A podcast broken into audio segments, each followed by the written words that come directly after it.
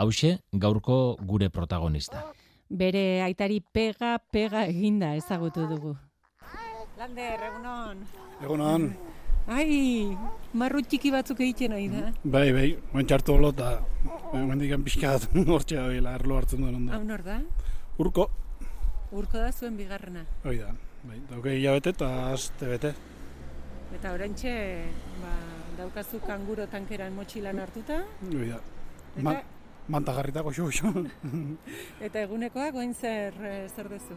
Baina erosketakin, aprobetsatu za lo hartzen dola, ba, erosketak ja. Guazen ba.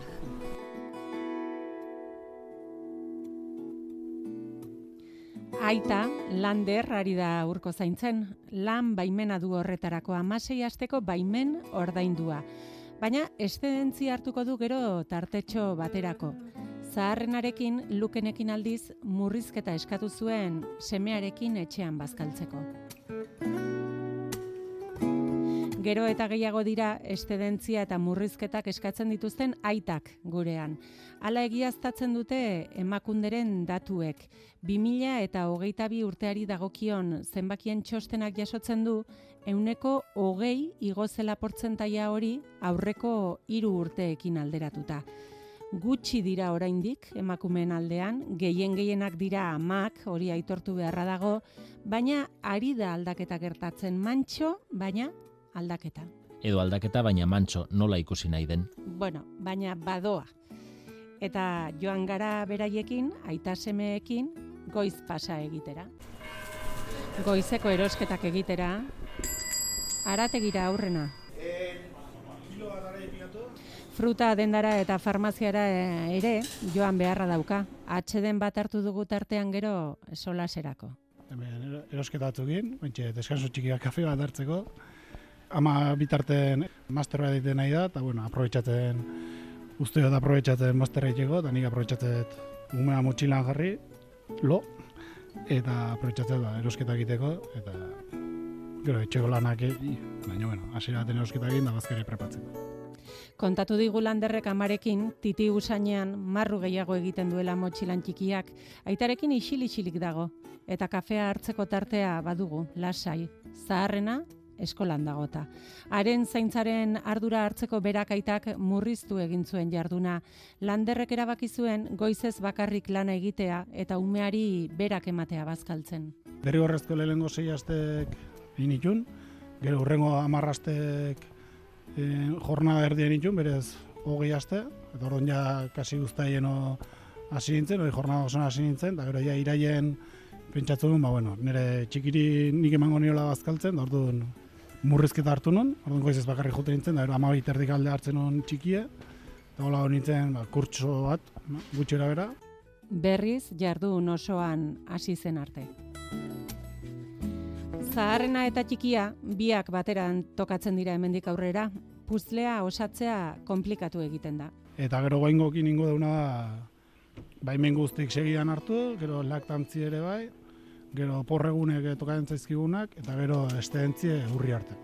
Hola, ba, bueno, ba, azkenen beak ine demora gehioteko, eta iraien aprobetsatuko du, ba, bestea eskolan hasten danen, zarrena, ba, bueno, hilabete bat dintzat estabilizatzeko eta bea eskola eramateko, eta gero ja urrin hasiko gara printzipioaz jornada oso. Bat eta bi Beldurrez nago ni Iru ta lau Mamua jango nau Puzlea osatzea, iristea, kontziliatzea. Eta kontzeptu hori bene-benetakoa izatea, umeak ezteko ardura hartzea. Pixu guzti horre izan da, azkenen entzun izan da ba, gure garai be, gu jaio ginenen da ba, guraso eta ba, zaitasunek eukitzen zituztela ba, permiso eta hartzeko eta ba, guaingon ba, ikusita erreztasun gehiago darela eta bueno, baliabide darela ba, azkenen pixu guzti horrek eukidu, azkenen umek ezin nahi izate horrek eukidu azkenen pixu Amaika, amabi Mamu Amak eta aitak batera hartzen duten erabakia da, zuen kasuan nola izan da, biek nahi izan zenuten denbora hori, nola bat ere partekatu, biak parez pare implikatu. Bai, bai. En, gure gasun lehengo murrizketa hartu genunen, nik hartu nuen murrizketa, ze azkenen bikotek ordutegia segidan, da bueno, azkenen ordutegi hobexegoa zeuken konziliazioa aurrera eramateko, ni okerrago neuken, bion ideia izan da. Eta bere ingurura begiratuta, e, zein argazki ikusten du berak landerrek? Tedentzina igual ez dakit, baina murrizketana gero ez da gehiago, bai. Adiaz kuadrian bat baduket, gero beste bat eta laktantzie beak hartu zola, bikote partez, gero lehengusu batek eh, murrizke, bi, alaba dauzke, eta baita maindikan usteet jarraitzen dola, murrizketakin, ikusten da gizonezkok gero ez da gehiago badiela, bai. Baina eskola atarian adibidez? Ba, gizonezko ge, ba, e, baina bai, normalen batez ere atzerritar asko are, da atzerritarra denak emakumezko izaten die, ba, gutxi batzuk izaten die gizonezkok, baina goizetan igual ez, baina arratsaldetan jasotzea gizonezkoa desinte egiten die. bai. Ari direla gauzak aldatzen, ari dira aitak zaintzen ardurak hartzen eta horretarako laguntzak baliatzen ere bai. Ba, aukera hori ukitzek, ba, bai izan da, ez bagenukan aukerik lo, logikoki ez genuen hartuko, baina bai guztiz erabaki horra izan da. Gero, egia eh, lanen gertatu zaiten batek esan zitela, ostras, gauzak igual azkarregi aldatu diela bai enpresantzako, nagusintzako, esan ziten ere ardura hone, jo, gauzak azkarregi aldatu die igual, baina bai guztiz erabaki horra izan da aukera horiek hartu ahal izatea, eta bai, ah, ui. E, enpresek sentitzen dut delako oraindik, bueno, ba, eskubide hori badagola hartuta, bai, baina beraiei arazo praktiko bat sortzen zaiela. Bai, uste da, ez zain. Azkenen, bairaiak oituta, ka, denbora gutxin, azkenen urte gutxitan, baimena asko luzatu da, gizonezkontzako batez ere, eta bai, igual batzuk bendikan ez dute oso ondo asimilauta, ez dute, ja, gero, ez dute inungo arazoek jartzen, hori esan barra, inungo arazoek ez diate jarri baimenak hartzeko, baina xeran bai txokatzen dila, igual, da jende asko txokatzen zaio, bendikan igual gizonezko gartzare bai, ba, estedentzie, o murrizketa, hola. E, berak ere hitz egin nahi dula dirudi, emango diogu ahotsa hitz hartu malin badu, eta hemendik aurrerako plana zein dezu gaur. Ba, erosketatan jarraitu, eta gero etxea joan, asteukarako bazkari preparau, eta gero jungo ga txikikin da jona bonakin bazkaltzen.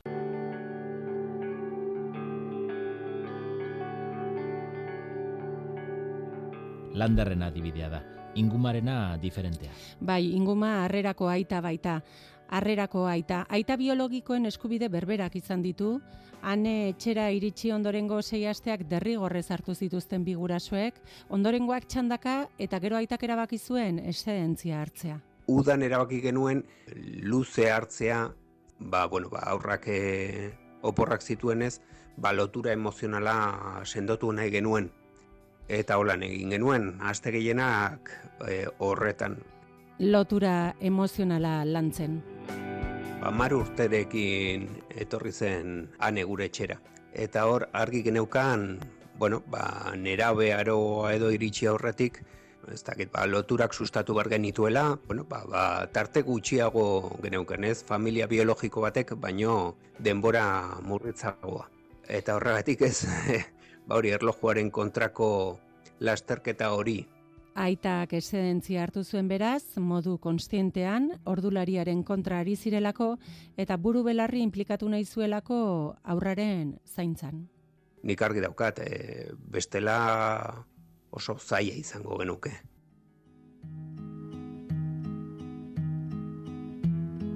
Bide batez denbora Atsegin du Bere ingurura begiratuta landerrek bezala aldaketa handia ikusten du ingumak ere.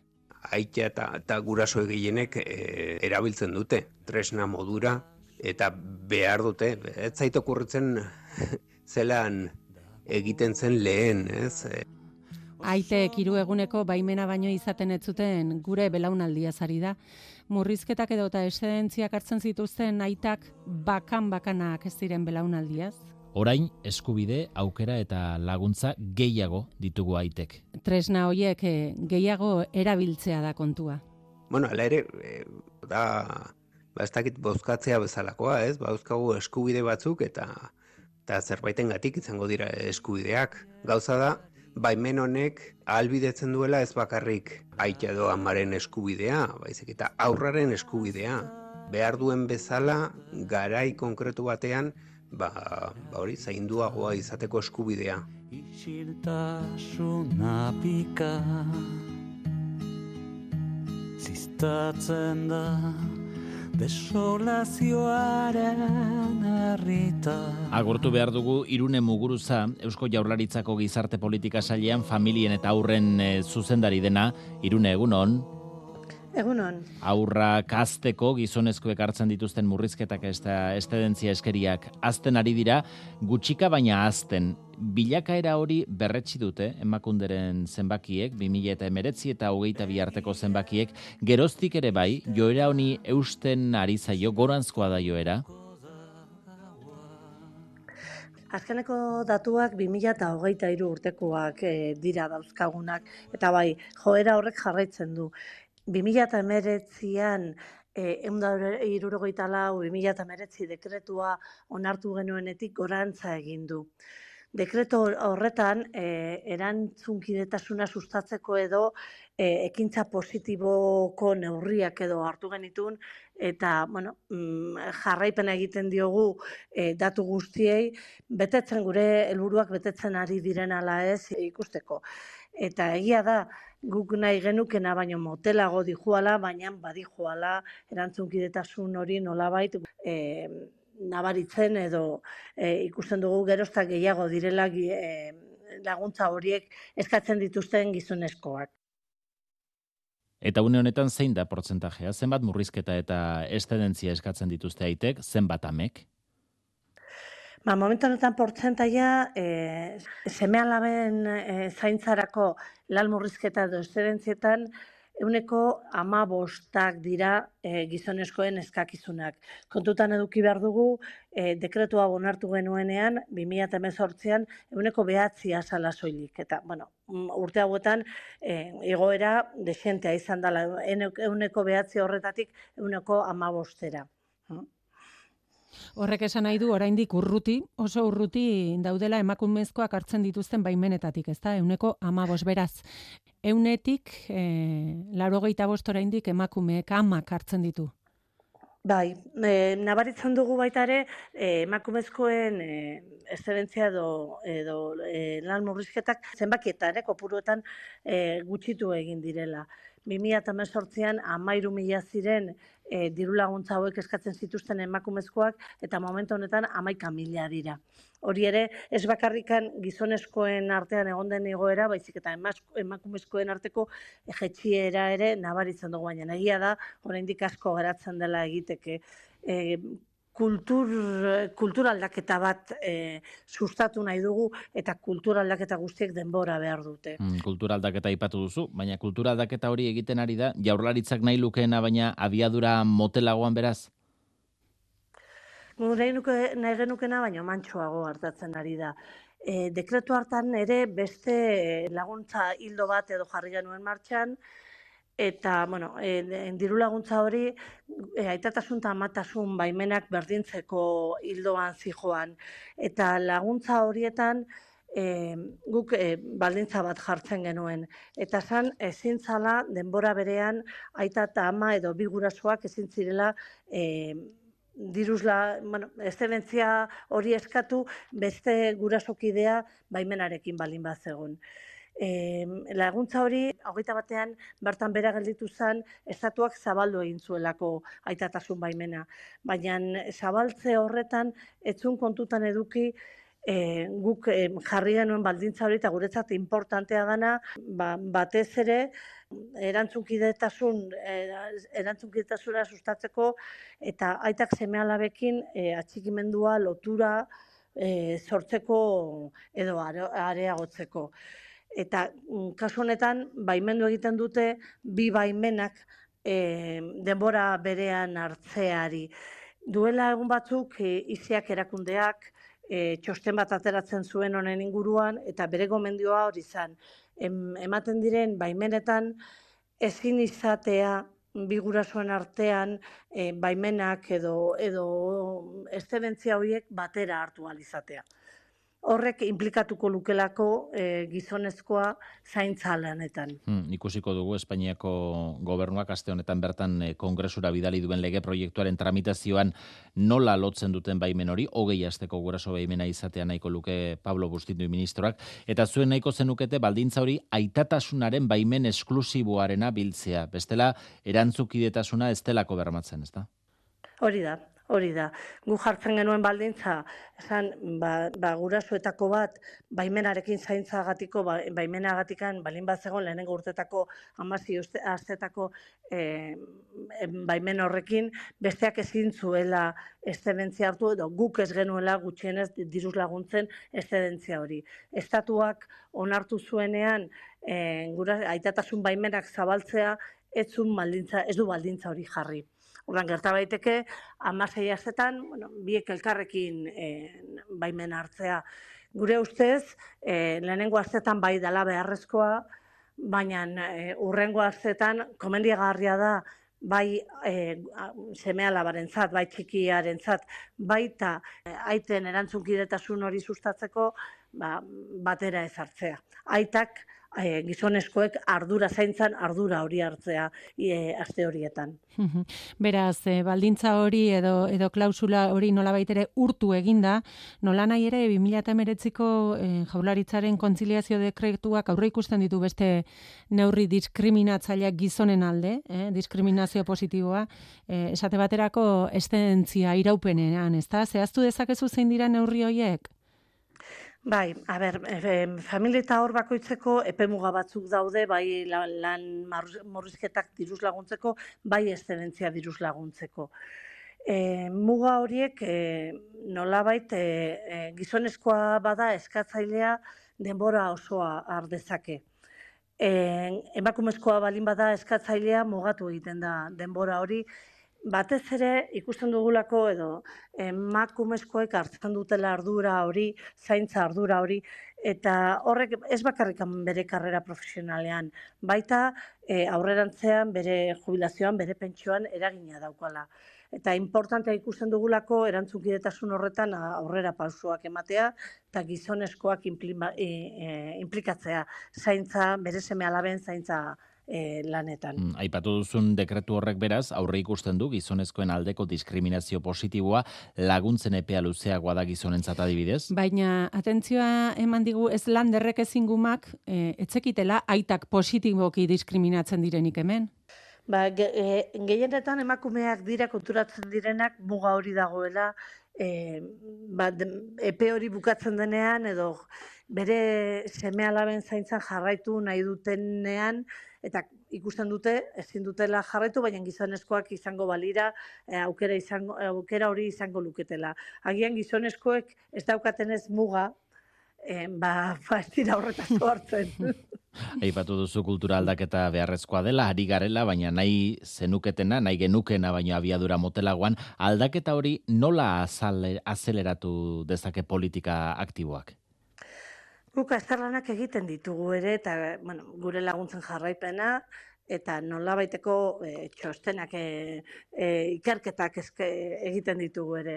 Duela gutxi egin genuen lendakaritzarekin batera, e, ba, gure laguntzen eta aldaketa horren inguruko e, ikerketa. Eta hor, e, ateratzen zitzaiguna zen, familiek gehien e, behar dutena edo eskatzen dutena enpresan ematen diren e, kontziliazio neurriak edo dira malgutasuna, ordutegian malgutasuna, e, e, telelana, horrelako neurriek laguntzen dutela kontziliazio bide horretan. Gure laguntzak bidean lagunak dira, baina askoz e, garrantzitsuagoak dira enpresetan hartzen diren neurriak. E, adibidez zehaz batera begiratu behar dugu orain, fagorren egin dugu galdera, eurak ere nabaritzen ari ote diren, gizonak hasi direla zaintzarako baimenak gehiago eskatzen? Leire okarantzai babek, fagor taldeko gestio sozialeko arduradunak erantzun digu, bai, ikusten dutela aldaketa. Bai, bai, ikusten dugu, bai, batez be gure kooperatibak, gu e, sektore industrialien e, lanien gabitzen e, talde bagare, bai, eta gure pertsonala gehien bat gizonesku izen da historikoki, ezta? Momentu honetan taldeko sortzi kooperatibak batera hartzen baditugu, euneko hogeta seia gara emakumezkoak eta eta euneko irurogeita malaue gizoneskoak, bai? Eta hor, bueno, ba, kopurutan e, igotzen doie errealidade hau. Hm? Gero, egixe da, e, pertsona helduen zaintzarako e, murrizketa hartzen dauen pertsonak gehien bat emakumezkuek diela, baina seme alaben zaintzarako e, kopurutan ba, gizoneskuen e, e, eskaerak e, gora egin daue. Hm? E, zenbakitan begiratzen baldin badugu pareku da, bai?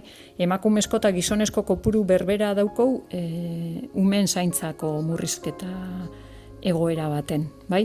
Baina, karo, gure populazioarekiko portzentajia egiten badugu, ba, baldea hundixe da. Estedentzien kasuen, gizoneskuen eh, presentzia zaintza lanetan ez da hainbestekue momentuz, ez da, edo gure realidadien e, behintzat. Kopuru e, altu eda gizoneskuen kasuen be, baina datu bate adierazgarri xe, ez da. Estedentzia guztien euneko hogeita zazpi bat da zaintzari lotutakue, eta euneko irurogei bat gure kasuen e, borondatezko bestelako arrazoien gatiko estedentziak die. Bai? Euneko irurogoi horretan borondatezko estentzietan euneko laro eta laua gizoneskoa da, bai? Eta zaintzai lanai lotutako estentzietan berri euneko laro emakumezkoa da. Hmm. Orduen, bueno, murrizketetan bai, e, nabari da gizoneskoen presentzia altuago bat, baina estentzien kasuan, e, oraindik be, zaintza lanari lotutako e, bueno, ba, funtzio edo bete behar horreik emakumezkoek gehien bat e, betetzen dituet gizonezkoak nagusi diren enpresak, fagor taldekoak, eta eszedentzietan hainbeste ez, entzun duzue, baina e, murrizketak gora, nabarmen. Horrek, e, gizabalia bideen aldetik ekartzen ditu zailtasunak e, eta burua usteak. Bai, e, ez dote esetzik estango, ez da, eta guri bezalako kooperatibetan e, gainera, ba oso biztaku da, ez da, igual, beste emakumez osatutako beste realidade batzuetan, ba igual oso presente euki izan daue e, errealidade hau, baina gure kasuen esan dugu moruen gizonezkoz gehien bat osatutako kolektiboek garen neurrixen eta zaintza lan hori emakumeen gain, ez? E, bueno, egondan e, neurrixen, ba, bueno, ba, murrizketa eta estentzia kopuruek e, askoz txikina izan die gure kasuen, ezta? Eta oin gizonezkuek, bueno, ba, bai estentzia edo bai murrizketa eskaera horreik e, hartzen doietzen neurrixen, ba, gure, ko, e, gure kooperatiben, bai, produkzio eta kudeak eta mekanismotan, ba, eragina dauko, noski. Entzun dugu, fagorren izaten ari den aldaketa, enpresa talde handia da eta malgutasun gehiago izan dezakena giza baliabidetan, autonomoen kasuan baimen hauek oso zailak izan daitezke, enpresa txiki eta ertainetan zailagoa gertaliteke, kontziliaziorako antolaketa malgua izatea, taier txiki bateko errealitatea datorkit burura esate baterako, enpresa arduradunei buruko min handia eragiten dien gaia da hau. Horretan ere ari gara enpresentzako e, diru laguntza berri bat atera genuen duela bi urte, e, ba, kontziliazioan diagnostikoak eta planak bideratu izateko. Horretan ere eragin behar, arlo guztietan eragin behar, ba, kultura aldaketa bide horretan. Ba, irune muguruza, aurren eta familien zuzendaria, jaurraritzan, eskarrik asko, azaltzeagatik non gauden, hortxe azpimarratzeko datua, murrizketa eta estedentzien euneko amabost hartzen dutela gizonezkoek, zaintzarako, eta emakumezkoak eskatutakoak euneko laurogeita bost dira, argi dago, bidea badagoela. Zenbat gelitzen egun egiteke. Bai, ba, mila eskar gure deiari erantzuteagatik. Zuri.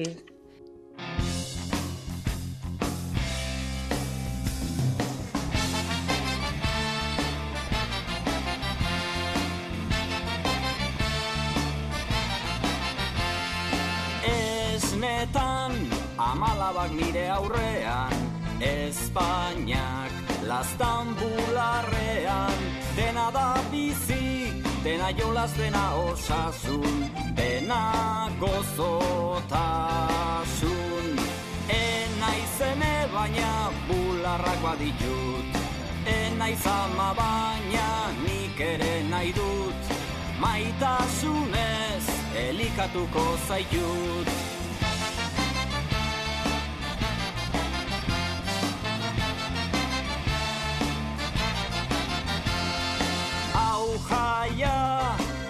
Zure masai nire bizar Hortzak ur begiak izar. Egin jauzi bat, egin dantza jira ibili Egin kili, kili. Ena izene baina bularrak baditut Ena izama baina nik ere nahi dut. Aitatasunez elikatuko zaitut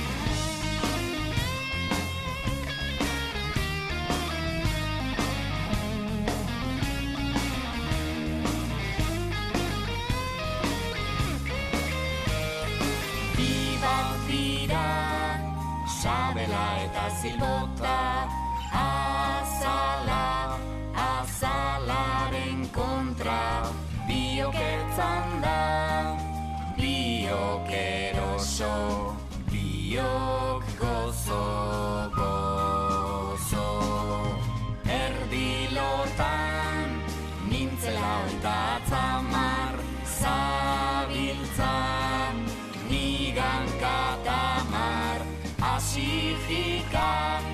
jika, asi ujuk, asi barrezka. Hasta